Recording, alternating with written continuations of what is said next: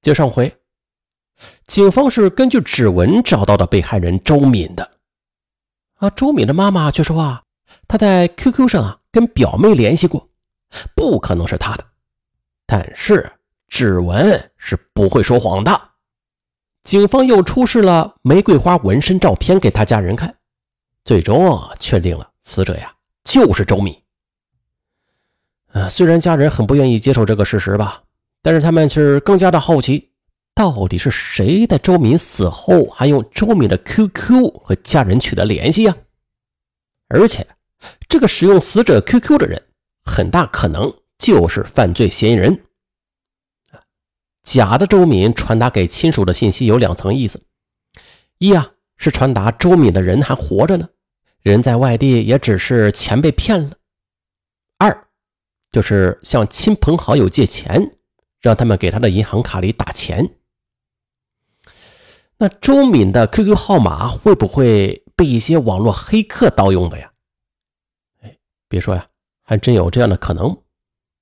但是经过警方的查询，QQ 的另一头提供的卡号啊，就是周敏本人的银行卡号，并且他对周敏的生活隐私也是了如指掌。因此，警方也就分析。说，这贾周敏应该是和他生活比较近啊，一起生活，相互之间吧比较信任，没有任何猜忌。周敏一直在重庆打工，感情生活一直比较坎坷。不过在一年前，她交了一个男朋友，贵州的张小波。嗯，这个张小波呀，咱们在案件的最开头就提到过他。当时是春节的时候。周敏带着小波回家，作为男朋友，作为男朋友嘛，张小波他很可能知道周敏的 QQ 密码和银行卡账号，并且了解周敏的一些生活习惯。周敏的妈妈说，男朋友对周敏啊，应该是比较爱她的。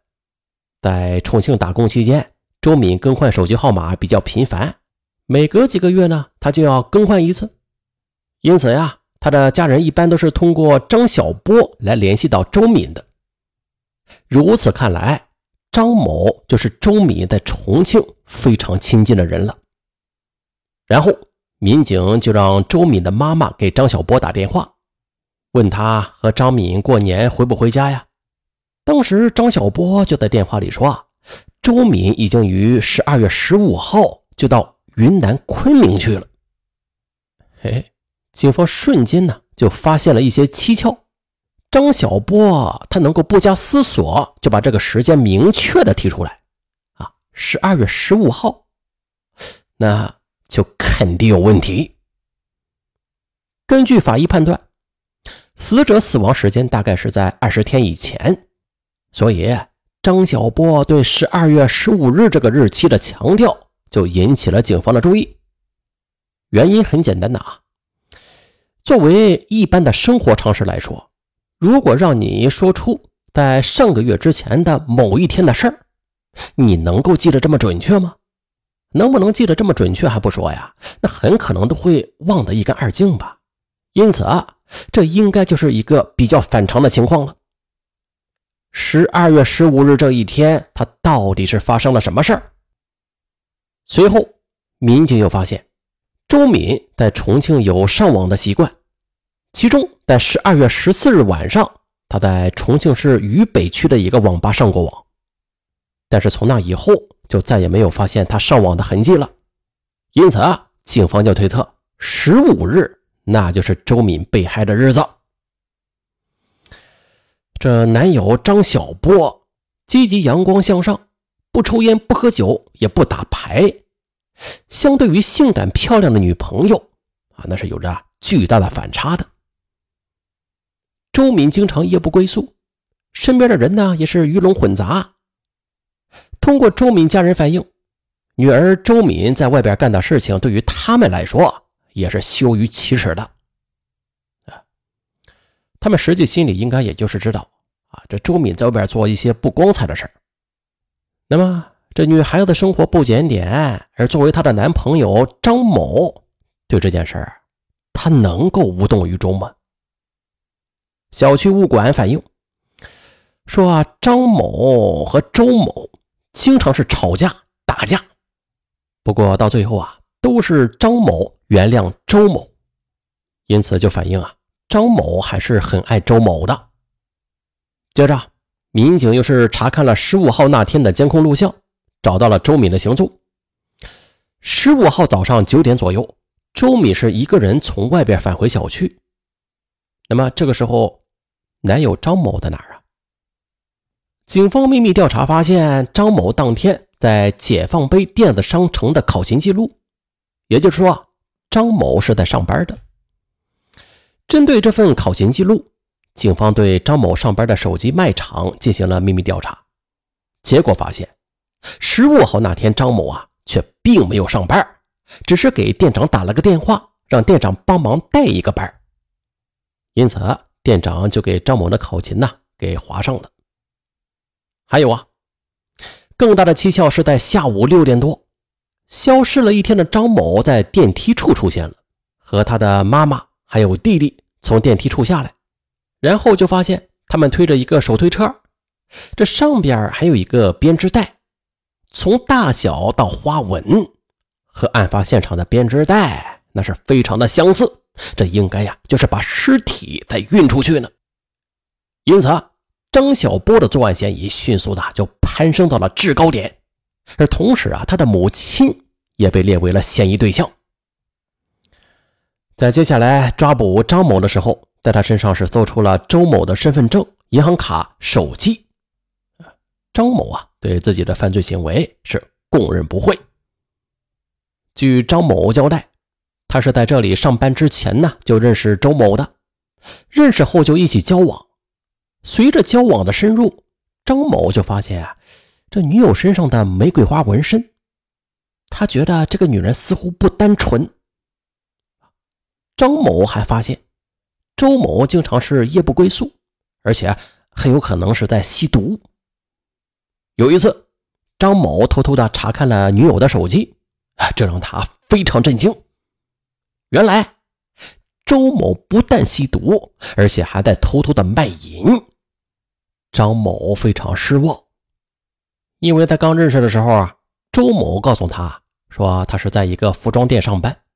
没想到，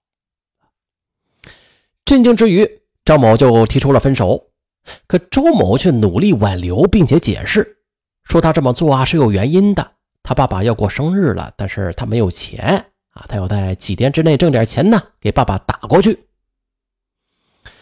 同样是苦寒出身的张某，听到了周某的一番解释，心又软了，他就原谅了周敏，告诉他说呀，以后不要再犯错了。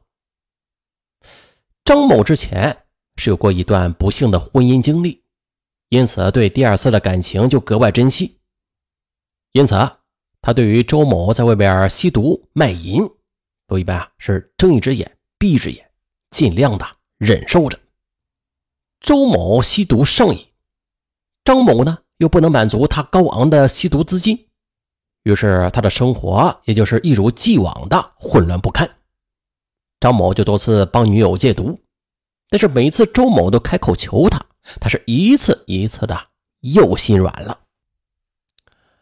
周敏的毒瘾是越来越大，张某的告诫呢也是越来越无济于事，越来呀越无力，他也只能尽量的帮女友隐瞒家人。不过，这样的生活终于有一天爆发了。有一天，周敏说：“我们彼此呀不合适，我的生活你容忍不了，你的生活呢也满足不了我，那么我们就分手吧。”张某对这突如其来的打击震惊了。那天，张某回家没有看到女朋友，就急忙打电话询问周某在哪儿啊？周某说在外边，说今天晚上不回家，明天回家拿东西。张某就发视频过去，周某拒绝。可是突然之间呢，不知道是不经意接通了，还是为了让张某彻底死心吧，视频接通了。而张某就看到了他无法接受的一幕。画面中，周敏和两个男人在一起吸毒，而那两个男人则用矿泉水瓶就插到了她乳房上边，衣服是完全解开的，直接呀在那吸毒。当时这视频只是接通了大概十秒的时间就关掉了，但是这一幕啊，强烈的就刺激了张某的神经，他一方面无法接受，一方面又是恋恋不舍。第二天，他请假就在家里专门等着周某回家。周某回到家，看到张某在专门的等待他，也被激怒了，几句话没说完。二人就动手打了起来。此时，张某终于对女友失去了信心和耐心了，他就愤怒的在窗台上抓了一条洗脸的毛巾，捂住了周某的口鼻。当张某在打开毛巾之后，周某已经没有了呼吸。张某呢说，他到现在还会常常的做梦，梦到他。好了，一起简单的案子啊，就到这儿吧。女人一旦吸毒，大部分是逃脱不了这种肮脏的性交易的。呃，具体原因呢，很简单，什么呢也不多说了啊。最后还是奉劝大家一句啊：珍爱生命，远离毒品。就这样，拜拜。